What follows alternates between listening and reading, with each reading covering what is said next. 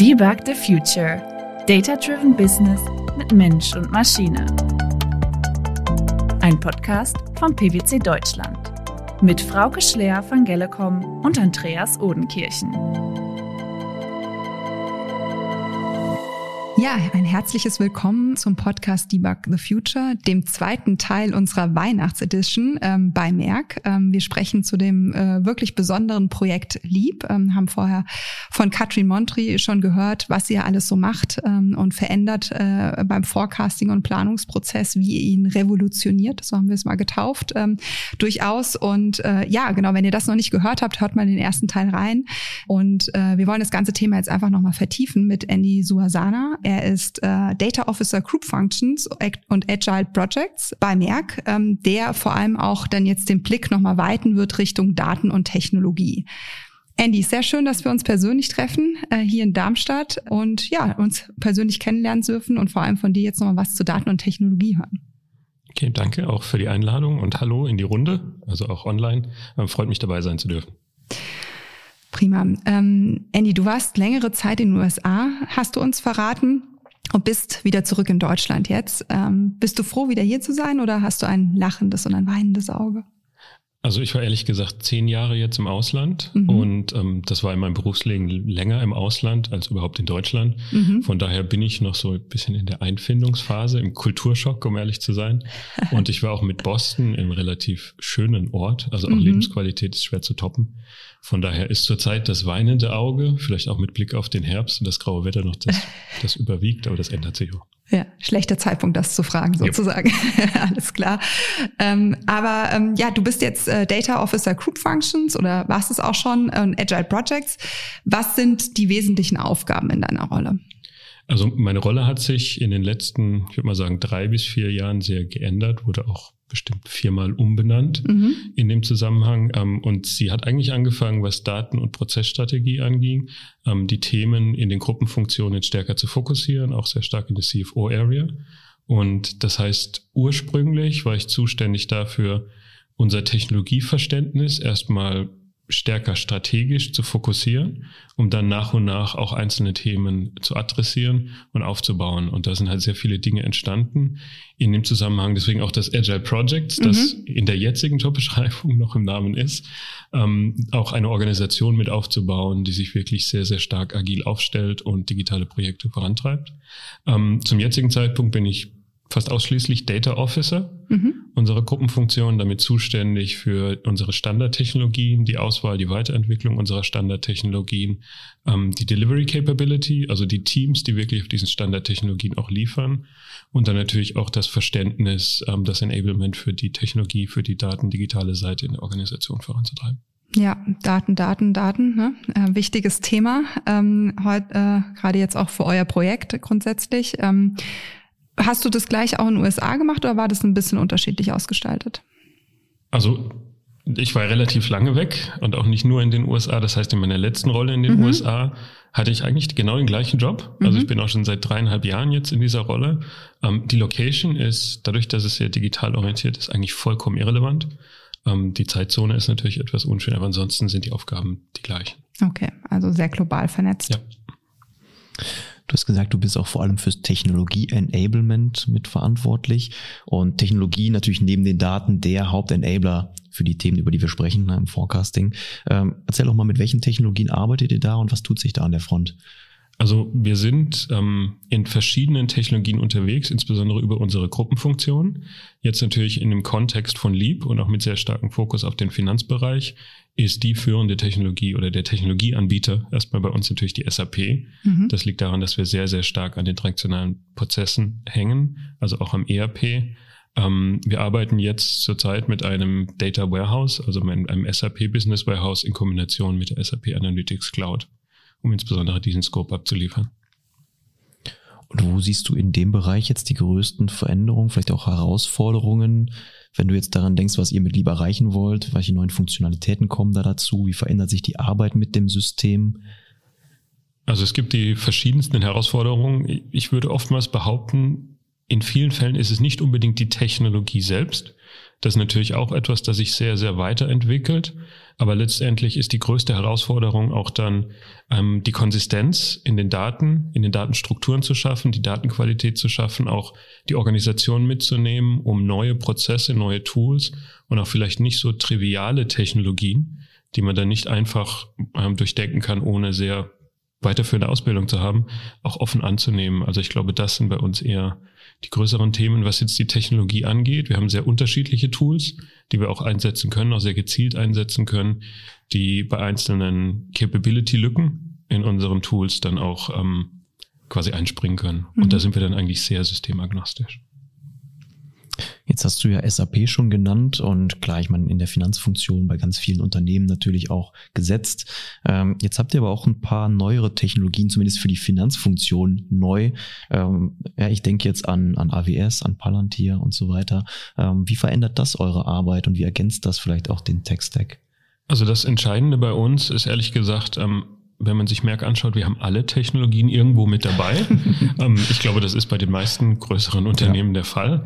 Ähm, welche Tools verwende ich für welchen Aufgabenbereich oder auch für welche Aktivitäten? Und das ist für uns eigentlich ähm, in drei verschiedene Kategorien eingeteilt. Die ERP-nahen transaktionellen Prozesse und alles, was wir darum aufbauen, ähm, das ist sehr stark e ähm, SAP, ERP orientiert. Mhm. Und deswegen sind wir auch automatisch in einem Business Warehouse und auch in einer SAP Analytics Cloud.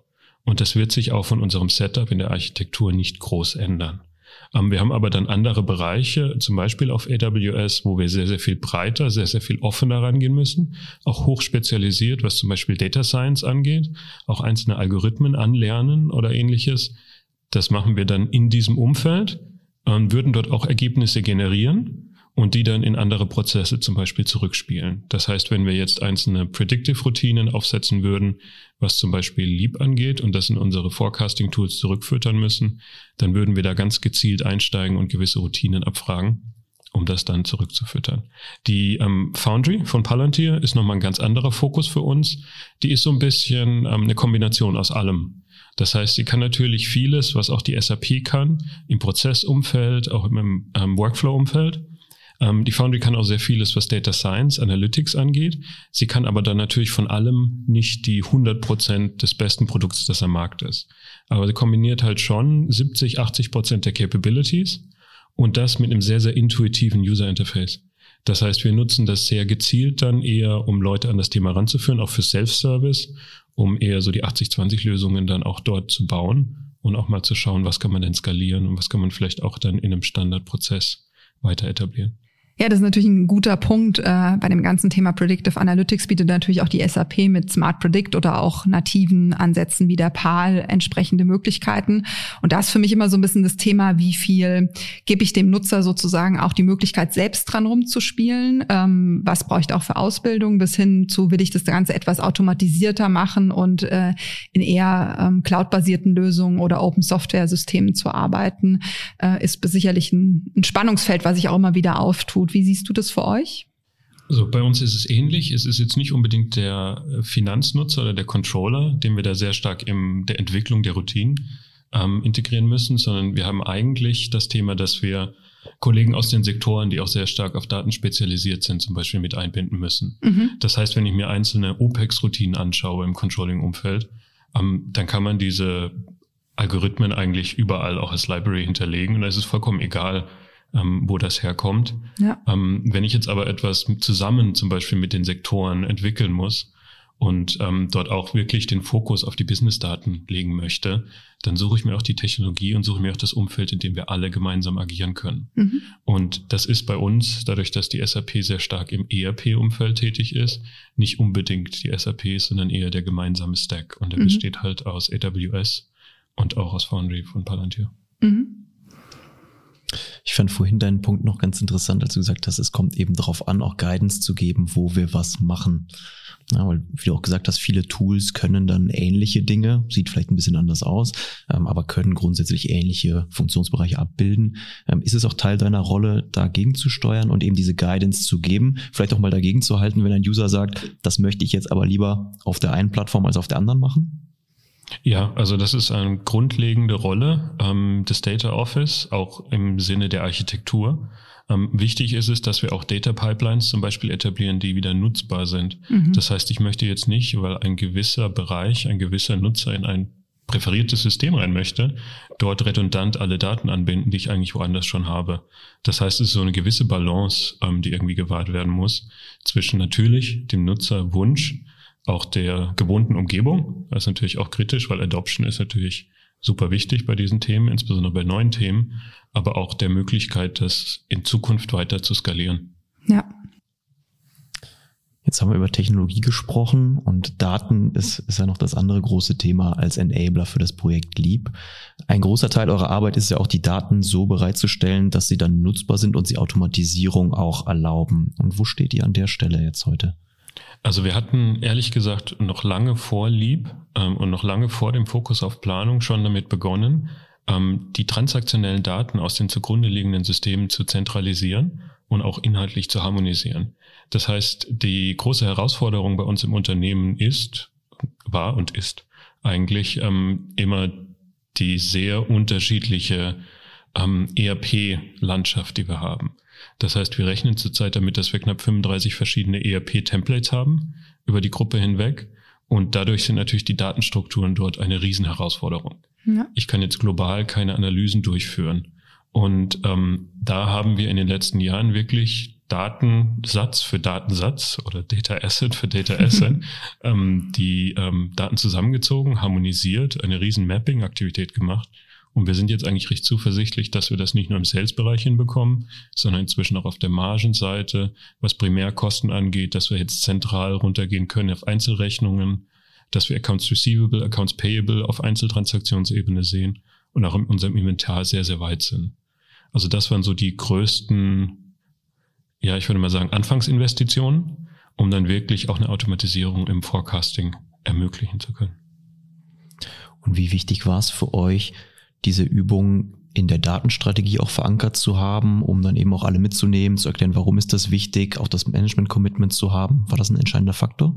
Das ist ein Riesenfaktor, insbesondere die Datenqualität und auch der Fokus auf Datenqualität ist etwas, das sehr, sehr schwer zu vermitteln ist, weil wir sehr stark ein, ähm, projektorientiert sind. Das heißt für uns, wir sind eine Organisation, die denkt in NPV und in der Umsetzung dieses NPVs am Ende des Projekts. Und wenn wir dann so langfristige Themen aufnehmen wie Datenqualität, wie Data Assets, die natürlich einen Mehrwert generieren können, die aber selbst als abgeschlossenes Projekt in dem Fall dann außer einem sauberen Datensatz, und das ist schon sehr viel, also ich will jetzt nicht negativ sein, ähm, nichts liefern, ähm, da ist es natürlich sehr schwer zu verargumentieren, dass man das jetzt genau heute machen muss. Wenn man da aber eine gesamtheitliche Strategie aufbaut, und die dann auch sehr klar fokussiert auf den Mehrwert, den wir dadurch zusätzliche Lösungen danach bringen kann, dann ist es einfach auch diese Anfangsinvestition zu verargumentieren und den größeren Kontext zu setzen. Und wie langfristig ist diese Strategie, damit am Ende dann auch irgendwo ein NPV dann greifbar ist, der aber eben sowohl die Anwendungsfälle als auch diese ja, ersten Investments, die du erwähnt hast, dann auch mitträgt? Also als wir angefangen haben, waren das drei Jahre. Und das wird natürlich dann immer wieder refreshed. Da gibt es auch den Reality-Check, um zu sehen, hat man auch das bekommen aus dem, was man gebaut hat, das man eigentlich erwartet hat. Und von daher ist das schon eine gewisse kontinuierliche Aktivität. Aber ich würde sagen, der strategische Zeitrahmen der Horizon ist so drei Jahre, den wir da vorantreiben. Was sind denn neben Datenqualität so die zwei, drei anderen Säulen der Datenstrategie, die du jetzt auch aus deiner Rolle heraus mitverantwortest und in den Geschäftsbereich reintreibst? Also es sind, ähm, es sind mehrere Komponenten, die hier für uns wichtig sind. Das eine ist natürlich ähm, der Nutzer und auch die, ähm, das Verständnis und die Annahme der neuen Tools ähm, und der Daten letztendlich durch die Nutzer. Das heißt, es ist ein großer Faktor des Enablements mit dabei. Den ähm, treiben wir voran, dadurch, dass wir ähm, den Leuten die Möglichkeiten aufzeigen, die einzelne neue Prozesse mit sich bringen, auch die Daten sehr stark in den Vordergrund stellen, nicht unbedingt das Tool selbst, das am Ende rauskommt, und natürlich auch, indem wir Leute dazu animieren ähm, und auch wirklich unterstützen, dann ähm, Self-Service-Tools zu bauen.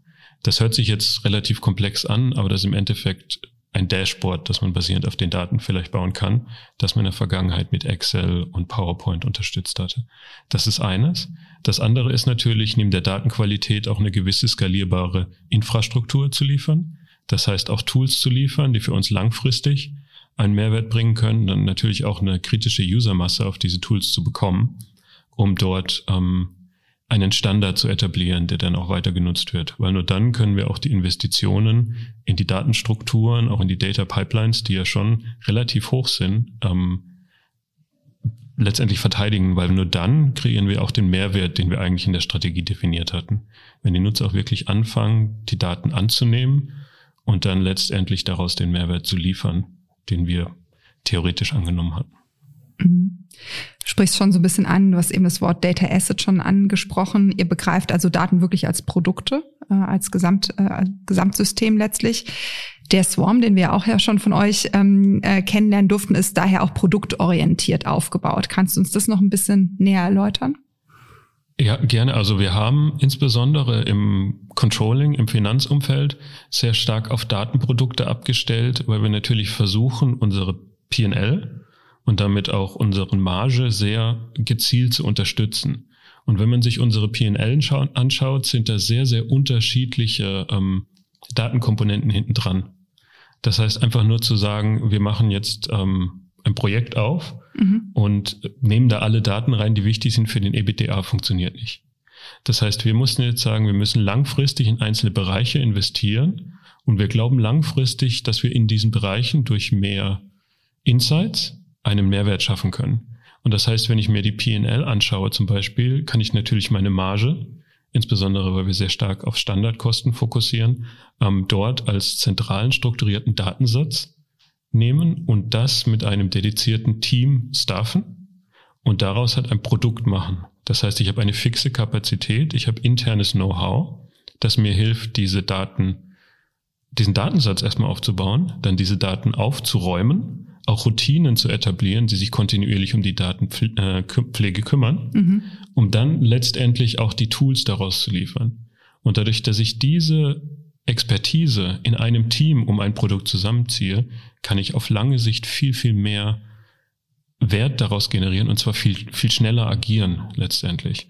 Und das hatten wir fokussiert auf auch Working Capital Management, auf um, ähm, unsere OPEX-Kosten, also wirklich im Bereich Cost Management, auf Headcount und Headcount-Planung. Und so haben wir eigentlich unsere PL aufgeteilt in Datenprodukte. Mhm. Wenn ich das jetzt in ein Tool, und wir machen oft Projekte um ein Tool, ähm, umsetze, dann, dann bekomme ich das nicht hin.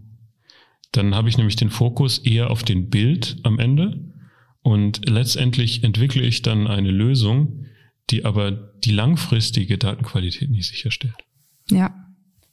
Das ist ein, ich glaube, ein großes Thema, was wir auch immer viel bei unterschiedlichen Unternehmen sehen, dass man ne, wenn man von vorne anfängt, mit dem Tool anfängt, ähm, das ist zwar schön, das dann zu haben, aber ähm, wenn dann das nicht bei rauskommt, weil das Wertversprechen einfach nicht gehalten werden kann, weil der Unterbau nicht äh, stimmt einfach oder halt zu wartungsaufwendig ist, äh, nicht das ermöglicht, was ich mir auch ähm, erhofft habe, führt das eher zu Frustration am Ende, als dann das die Tool-Einführung oder die Technologie am Ende wirklich hilft. Ne? Das ist, äh, ist tatsächlich so.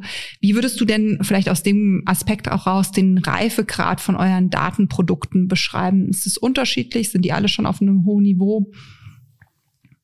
Also ich habe sehr hohe Ansprüche an Datenqualität, deswegen werdet ihr von mir, glaube ich, nicht hören, dass irgendwelche Daten auf hohem Niveau sind.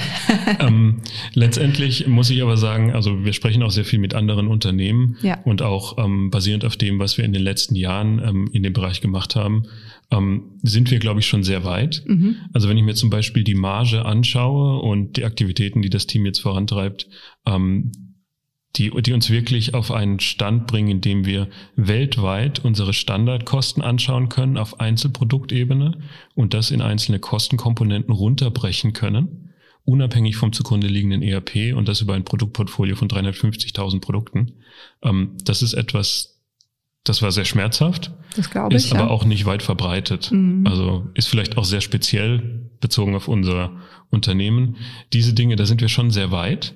Ähm, letztendlich ist aber das Entscheidende dann auch, wie wird es angenommen und wie weit ist die Organisation auch, um aus dieser Daten Granularität und letztendlich hoffentlich auch Qualität ähm, den Mehrwert zu generieren. Und ich glaube, da haben wir schon noch einige Schritte zu gehen, weil wir jetzt zum Beispiel in dem Umfeld einen Datensatz von irgendwie 300 Millionen Zeilen vor einen Nutzer setzen. Mhm. Und dann reicht halt der Datensatz alleine nicht. Und ich glaube, da müssen wir dann wieder den Schritt zum Tool machen und auch wirklich sehr gezielt dort die Tools entwickeln, mit denen man einzelne Fragestellungen beantworten kann. Ja, absolut. Und du sprichst äh, den Menschen und die Nutzung schon an äh, von dem Ganzen. Ihr habt ja bei Merck grundsätzlich die High Impact Culture als äh, den, den Leitspruch ausgerufen für unsere eure Unternehmenskultur und ähm, äh, zahlt ja deshalb auch oder macht auch viele Change-Maßnahmen auch für das Projekt. Das hat uns Katrin auch eben schon ein bisschen ähm, erläutert. Ähm, wie siehst du das auch vor allem in dem Datenkontext? Was habt ihr da für Maßnahmen, die ihr, die ihr einführt und was spielt da auch jetzt für Kultur? Was spielt da für, eine, für dich eine große Rolle? Also ich glaube, das Entscheidende ist, und das ist oftmals unabhängig vom Datenumfeld, ist die Offenheit für Veränderung. Mhm. Das heißt, ähm, wo wir derzeit sehr aktiv sind, ist ähm, auch die Möglichkeiten, die jetzt Data und Digital mit sich bringen, in einem sehr positiven Umfeld zu präsentieren und die Organisation mitzunehmen, ähm, auf quasi den Weg dort neue Lösungen zu entwickeln, die ihnen selbst in ihrem jetzigen Job einen Mehrwert bringen. Ja. Das ist äh, super entscheidend. Das zweite ist aber auch, man kann sehr, sehr vieles mit Daten und Technologie machen. Das heißt nicht, dass man unbedingt alles machen muss. Also wir machen sehr viele Dinge, wo man sagt, okay, ich wäre jetzt gerne damit in diesem Tool. Wir müssen lernen, stärker zu priorisieren und auch stärker auf den Wert, den eine gewisse Lösung dann der Organisation bringt, zu, scha äh, zu schauen. Und das ist oftmals sehr, sehr schwierig. Mhm. Das heißt, die Leute sind sehr offen dann für digitale Themen und das, das Thema der High Impact Culture ist auch Act as the Owner, ist dann halt entscheidend, okay, ich möchte das jetzt unbedingt im digitalen Umfeld aber ich brauche es eigentlich nicht.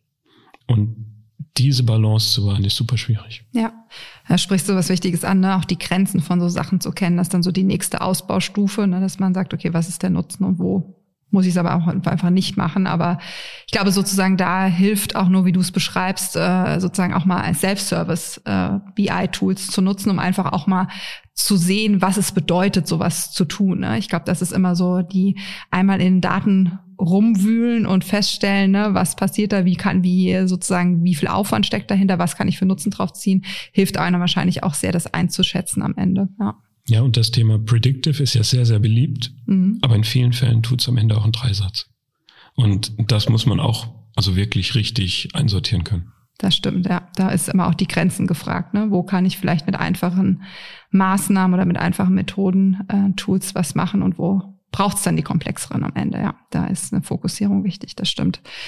Ähm, Frage nochmal zu dieser High-Impact-Culture oder zu dem, wie auch den Prozess angeht. Ähm, wie begleitet denn die Personalabteilung oder HR bei euch das Ganze? Sind das richtige Pakete, die ihr da schnürt? Äh, wie werden, werden die Mitarbeiterinnen und Mitarbeiter da begleitet? Also das Programm an sich ist natürlich ein unternehmensweites Programm. Mhm. Das heißt, dort gibt es auch verschiedene Fokusthemen aus der Gruppe, mhm. natürlich damit auch über HR. Wir haben auch ein Merck Data Office, das heißt ein Merck-weites Data Office, das auch Upskilling-Aktivitäten durchführt, auch im Rahmen von Data und Digital. Das heißt, dort gibt es sehr, sehr viel zentrale Programme, ähm, die das auch vorantreiben. Ähm, letztendlich liefern wir dort unseren Beitrag, insbesondere mit ähm, dem Fokus Gruppenfunktionen. Aber dieses Thema geht ja sehr, sehr viel weiter. Also das ist ja nicht nur, ähm, was Daten und digitale Themen angeht, ähm, relevant. Mhm. Und deswegen gibt es da in, in allen möglichen Bereichen, ehrlich gesagt. Enablement Sessions, Training Sessions, all diese Themen. Mhm, also ganzheitlich. Schauen wir doch nochmal auf die kommenden Monate jetzt. Was steht da noch alles an, an neuen Technologien, neuen Dateninitiativen? Was sind so die Top-Themen auf deiner Agenda? Ähm, also an Dateninitiativen haben wir, glaube ich, sehr, sehr viel noch auf der Agenda, insbesondere dadurch, dass wir jetzt einen ähm, Status erreichen, in dem wir die Daten in einem gewissen Qualitätsgrad verfügbar haben.